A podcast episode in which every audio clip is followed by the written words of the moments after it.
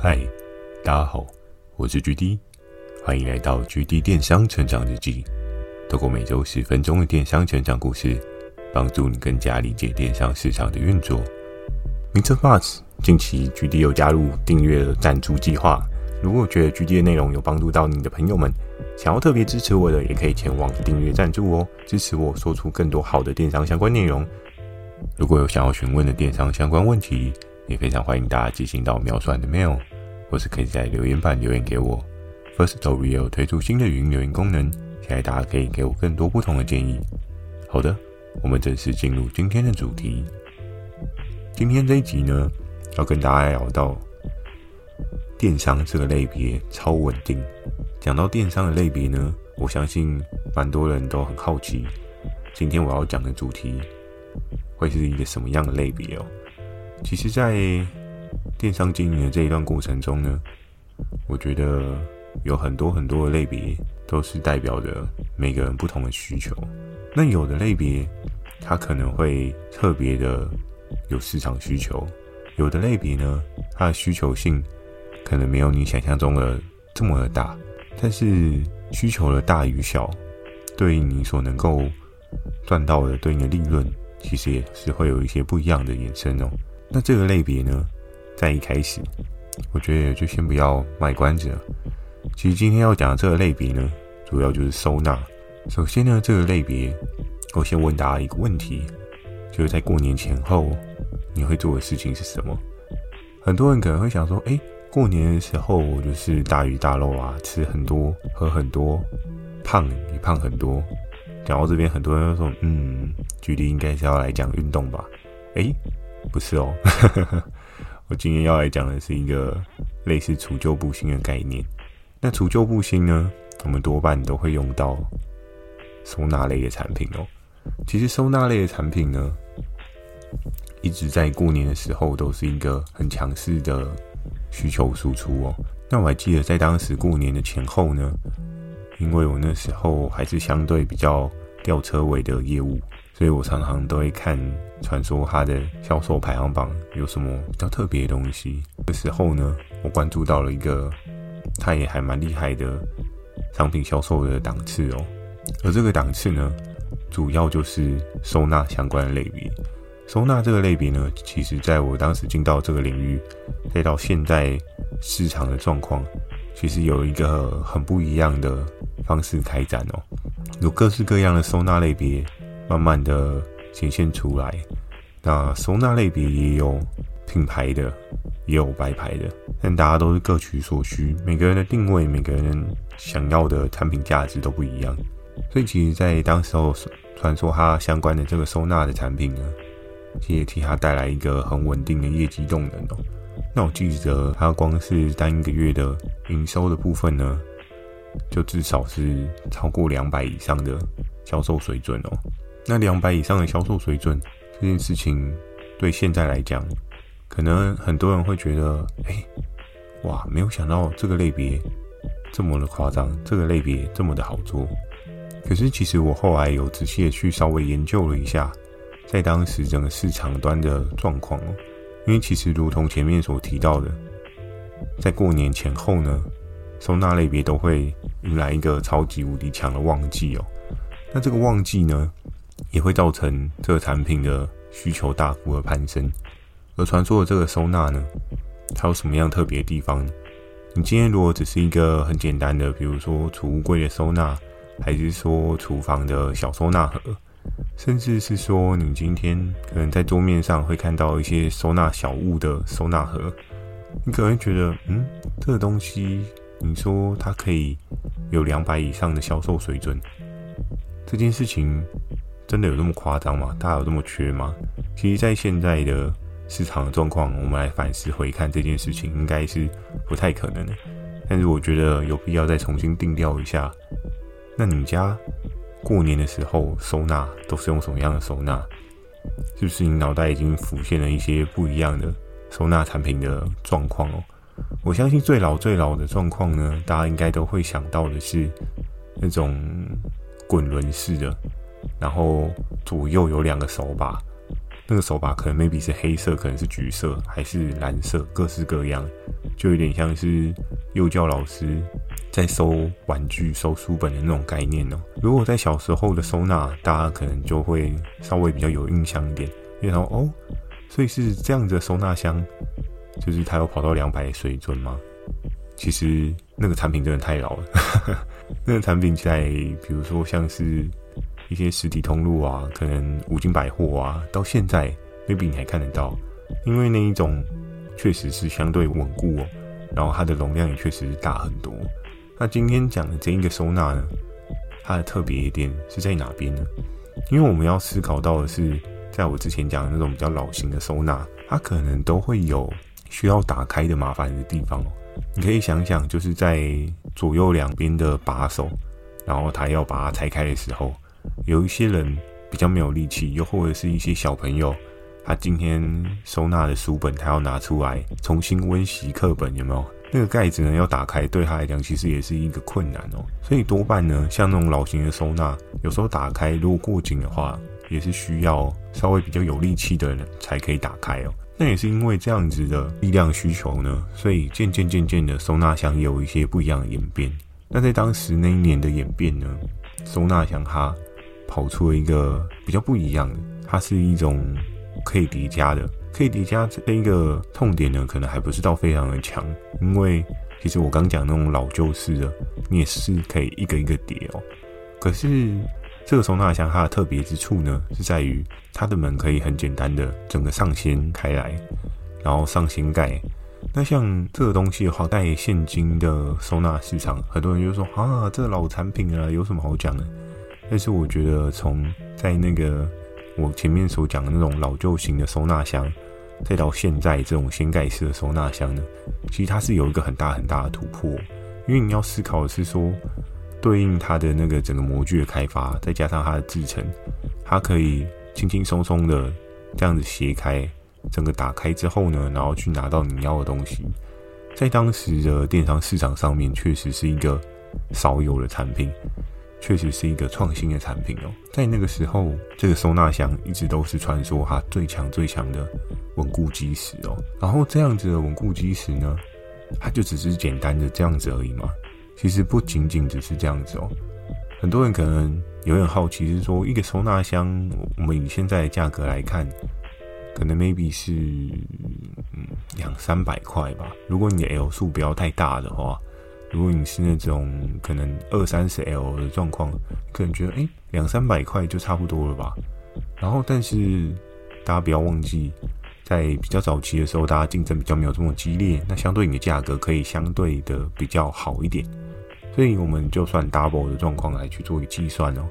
假设同样的一个收纳箱，它可能有六百的整个销售的水准，那它就可以有一个很强的突破点哦。然后我们刚刚讲到了两百啊，我们除整数好了，我们除以六百来做一个计算好了。大概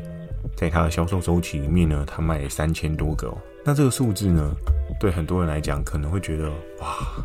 没有想到一个箱子可以有这样的水位哦。那以它的客单价来讲的话，六百上下的这个左右的区间呢，真的是帮助它业绩起飞的最大的帮手吗？其实事实不然哦。我觉得最有趣的事情呢是什么？我觉得最有趣的是，当时传说他所做的电商组合拳法。所谓的电商组合拳法呢，很多人，包含举例我自己，在后续呢，其实我很讨厌这种组合式的打法，因为我觉得组合式的打法，除非你真的非常能够知道，就是整个受众他们所需要的是什么样配套，不然其实有时候你组了一些拉里拉杂的组合啊，多半消费者不买单，那你组也是组好玩，组心酸的。而在当时呢，传说他在这个配套的组合的上面呢，是有用了蛮多的巧思哦。比如说，它的 L 数可能就是有分三个级距，大概是六十、四十跟二十左右的级距吧。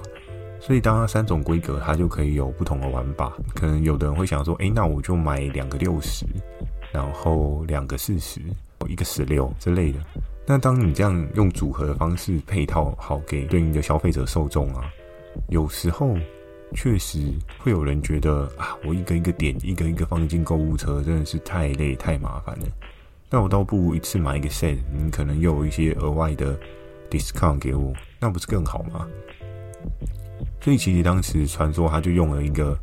很厉害的组合拳法，然后将整个收纳的类别呢，除了他包了一个很多的路数以外，他还包了一个大组合。当然，如果他还针对了一些精准型购买的消费族群，给他们单一购买的机会哦。所以，其实，在电商的很多的产品上面啊，你可以选择去做一些不一样的产品延伸，你可以去做一些关系链的塑造哦。因为，比如说，假设你今天好吃个饭好了，吃个饭你会需要什么呢？可能会需要筷子，可能会需要汤匙，可能会需要刀跟叉，你会需要喝杯水，所以你要一个杯子，然后要装菜，你需要盘子。你这样的状况来讲，就是一个生态链。那在当时传说它的这个收纳箱呢？它就是有顾及到，不管你是单一要去购买的人，又或者是嗯很讨厌在那边选来选去的人的大组合，又或者是你今天可能一次要买同样的规格很多个，那好，我今天可能就六十 L 就给你来个六个、七个、八个之类的，一次让你够足的概念。所以在这样组合的状况之下呢，稳稳妥妥的，也可以帮他整个每笔订单的客单有一个很高的提升状态哦。那如果可以有一个很高的提升状态呢，那对你来讲就不是一件太困难的事情。对你来讲就可以有一个更好的销售的成果哦。因为我们大概都可以稍微去做一个简单的计算，比如说假设你今天卖单一规格、单一个路数，它可能会需要的是单一的成本支出吧。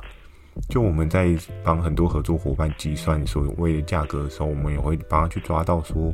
诶，那他的运费有没有可能摊提？你知道，同样的二十 L 的收纳箱，它的一路跟二路呢，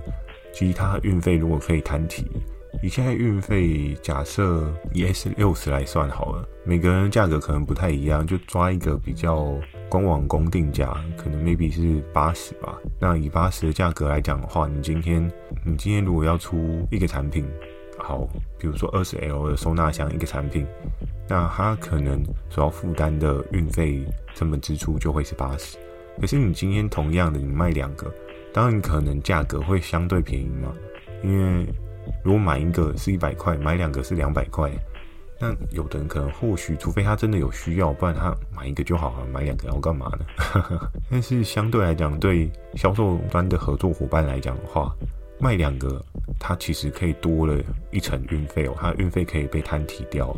等于是你一个 piece 呢，原本是八十块的运费成本会被摊提掉，变成四十块的运费成本。然后这一段的空间呢，也会是你多赚的机会成本哦。所以其实，在整个架构上面呢，电商当时的玩法，确实跟现在也是有异曲同工之妙。每个人的策略规则都不太一样。而在那个时候，传说它除了这个组合拳法，还有找到这个特别收纳箱，因为它是一个比较创新的产品，那就仅仅是这样吗？其实他还有一个更深更深的安排哦，这一点我也不得不佩服他这件事情，因为我真的觉得一个产品它可以有这么多这么多厉害的销售护城河，其实这是一件非常不简单的事情。因为你知道，有时候我觉得电商现在的竞争激烈化非常的强势哦，那大家可能都有听过那个人有我无，人无我有。人有我优，人优我廉之类的那个术语哦，在讲你整个销售端的整套打法的状态哦。我们可以看到，在当时传说哈的这个产品护城河是这么这么的深。那这么这么的深的话，其实也就造就成其他人要跟他进攻的话，只有一种方法，就是去找到同样产品的合作伙伴，然后去跟他谈合作。不然，其实以平台端的角色来讲的话，你要拿到对应的产品，真的不是一件非常容易的事情哦。诶，讲到这边稍微有点远了。那到底最后一个帮助传说这个产品的护城河是什么呢？在这一点呢，其实就有讲到，就是 MIT 就是不一样。诶，MIT 为什么就不一样？如果你有在购买产品的过程当中，你可能会大概下意识的有知道。如果大家对 HTC 还有印象的话，某一段时间其实台湾人的爱国情操是非常非常的高的，对不对？人手一支 HTC，然后当然后面 HTC 可能他前场去中国大陆之类的，很多人可能觉得相较惋惜，因为支持他当初就是塑造出一个嗯支持他就是爱国的一个概念。那非常可惜，就是到后面可能没有我们想象中的这么的好，然后也出了很多不太好的新闻，所以造就成大家不太支持他这样子。那 MIT 在电商对于消费者受众来讲是一个什么样的存在呢？可能很多人会觉得是说，以我们平台业务窗口来讲，我们早期我们会觉得 MIT 的东西真的比较贵，那因为台湾的人工确实是比较贵一点，所以它卖贵一点也是蛮合情合理的。可是以消费者跟当时的电商市场来讲的话，多数的人都是比较希望有好的价格，比较希望有更杀的价格。那你要更杀的价格呢？台湾的人力成本就在那边，你要怎么杀下去，对不对？这件事情就非常困难哦。但在我们当初的整个游戏规则当中呢，我们如果要去跟人家递出挑战书邀请函的话，我们必须要找到的是就是相似度百分之百的这个产品哦。那当这个产品是 MIT 的部分呢，其实也替传说塑造了一个很强的护城河，因为在当时据我所知，台湾 MIT 在做收纳箱的可能就只有这一间合作伙伴哦。那这间合作伙伴它可能有对应配合的工厂，只不过以收纳箱来讲的话，他自己是本身是一个蛮强的大众，那这样的状况之下呢，其实你就很难很难去找到替代人去突破，很难去找到对应的合作伙伴去做一个策略的布局哦，你就很难去跟他与之竞争，那这样其实就非常非常的可惜，你就更难的去打掉传说这一个传说的基石哦。那这个基石呢，其实在我做一个对应的案例研究的状况之下，它真的活了蛮久蛮久的。当然，你说现在它的销售状况是不是还真的很好？这我还真不敢说，因为确实市场收纳的产品真的有了太多太多的变化。但是你说它现在就没有量了吗？也不至于，只是没有在当时这么辉煌的记录哦。今年大家在做电商的时候，有时候你可以去思考一下。什么样的产品，或许对你来讲是一个可以长期经营的产品？当然，你可能会想说啊，我东西做一做，很快就被人家抄走啦。我东西卖起来，可能马上就有人取代你啊，马上就有人去跟你做竞争啊。但有时候呢，我觉得非常有趣的是，当你的东西被取代掉，当你的东西没有办法顺利的转起来，当你的东西没有护城河的时候，你会发现你的产品死掉的几率真的非常非常高。然后，当然很多人会说什么啊，产品周期的寿命都短成这个样子了，电商还要怎么做？有时候换个角度去思考，为什么你在操作这个产品，它的寿命周期会短成这个样子呢？诶，有没有可能是你的策略布局安排还不够妥善？有没有可能是你太急着得到某一些你想象中的状况，所以导致这一支产品死得很快？有没有可能是你的库存压力太重了？你必须要释放库压，所以你就来一个清仓大拍卖，你就把这个产品的价格玩到一个极致的失败水温，这都是有可能的哦。制作一个产品的过程当中，觉得是有很多事情我们需要去思考的。那当然，可能很多人在经营的过程当中，他觉得只要有一些策略面，就是啊，我今天进了大户，然后我今天有一个非常强的价格，就可以很快很快的卖掉，然后很快很快的赚钱。这样听起来好像很棒，可是只打算做这一个月、两个月生意吗？还是说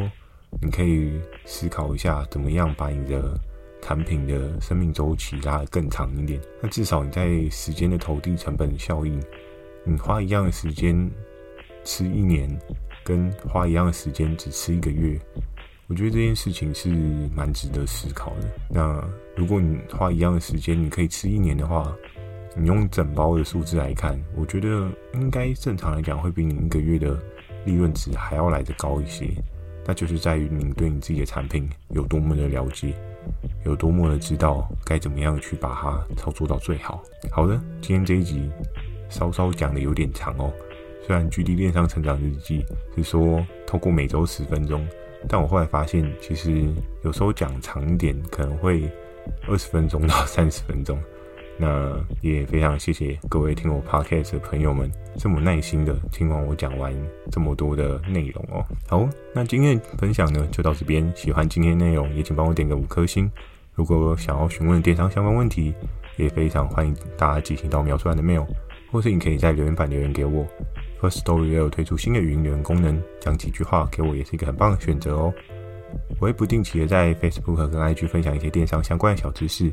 也欢迎大家可以关注。那如果假设你今天点五颗星这件事情遇到卡关呢，可以稍微检查一下，就是比如说你的 Spotify 啊，或是你的 Apple Podcast 啊，或是你的 Google Podcast 是不是最新的版本？因为我之前有研究了一下，Spotify 如果你不是最新的版本，有可能你没有办法帮我点五颗星，这样很可惜。好，那今天这集就到这边。祝大家有个美梦，大家晚安。